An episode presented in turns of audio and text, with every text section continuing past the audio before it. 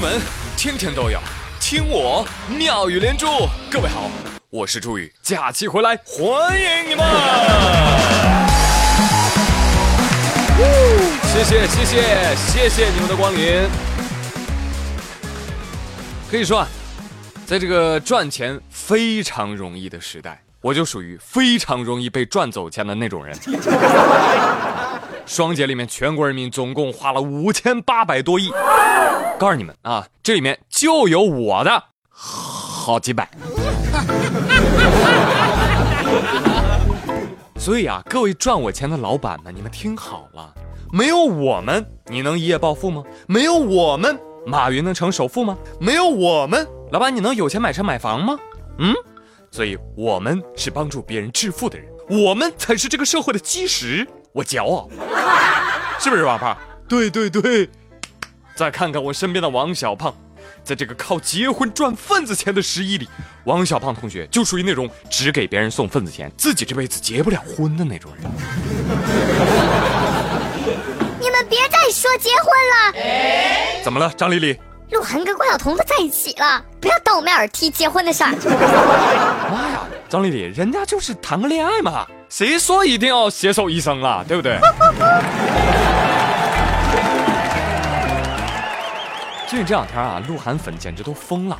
打王者荣耀的时候，我就见到一个，呃，一个一个用户名叫“超级麋鹿”的家伙，什么麋鹿啊、鹿饭啊，是不是都都是鹿晗的粉丝吧？对吧？对呀。我就看那个家伙啊，对着对面的关羽那一路狂杀。说是什么？说是姓关的一个都不放过。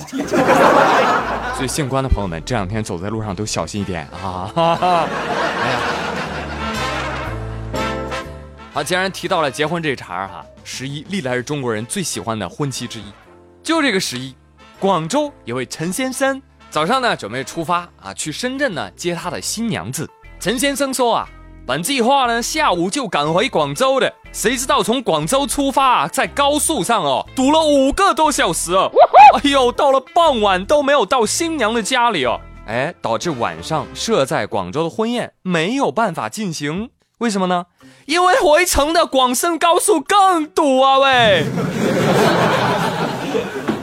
这晚上在广州等着吃婚宴的众宾客傻眼了。尊敬的各位来宾，非常抱歉的通知您，由于新郎新娘都没有到，所以本场婚礼到此结束。份子钱我们已经收到了，但是婚礼取消。哈哈，小伙子这么没经验，第一次结婚吧？胖说，第一次有了喜欢的人，第一次举国同庆的时候结婚，双重的喜悦在一起，明明应该是更大的喜悦呀。可是为什么会这样呢？哎，这就是我为什么不在国庆结婚的原因。呃，不是因为没有女朋友啊。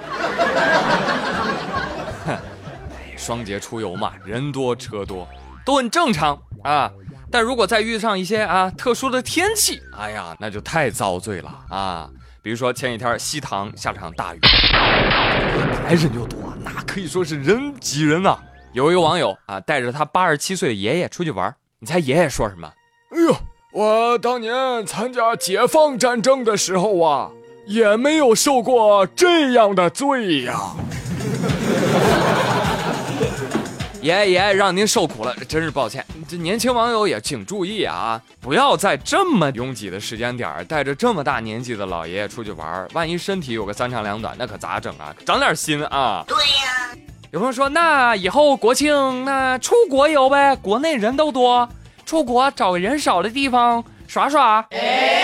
我的天哪，朋友，十一是祖国妈妈的生日，祖国是我们的家，你却偏偏挑十一的时候出国玩，这就相当于什么呢？就相当于你妈过生日那天，你不但不在家，还要故意跑到邻居家或者小区其他人家里去玩，这是人干事吗？啊，只有不把妈当亲妈的人。才会做出这样的事情啊！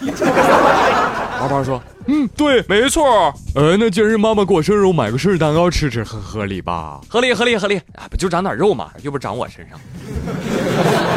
哎，这个十一不知道有没有人去到日本玩啊？如果你去了东京千驼谷的话，嗯，你可能会目睹这么一个尴尬的一幕。为了庆祝基成定局的村上春树荣获诺贝尔文学奖。”众多粉丝们啊，就在东京千头谷八幡神社啊举行了现场直播观览会。观众朋友们，我们现在就在千头谷的八幡神社，诺贝尔文学奖即将揭晓。而根据我们的了解，著名作家村上春树将是本届诺贝尔文学奖的最佳得主。好的，现在让我们把直播信号切到前方。不不不不不不不不不，获奖的是村石黑一雄。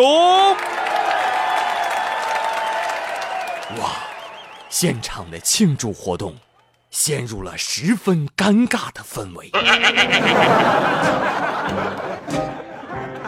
对，上一次那么尴尬的是希拉里，上上一次是火炬手白云。村上表示：“我受不了了，不带这么玩的啊！这四年了，都宣传我呀，啊！”我怎么跟我的前任群主小李子交代呀？是不是礼我都收了呀？啊！石黑说：“哥，你回家呀，我出家。”对，当时我去现场了，当时的场面相当隆重了，那家伙是锣鼓喧天，鞭炮齐鸣，红旗招展，人山人海。我搁厕所蹲一看，哎呀妈呀，一大摞子书啊！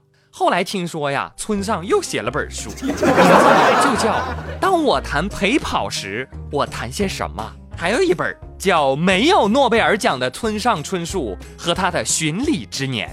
后来呀，村上难过的说：“得奖是不可能得奖了，这辈子都不可能得奖了，也只有陪陪跑啊，才能维持生活这个样子。”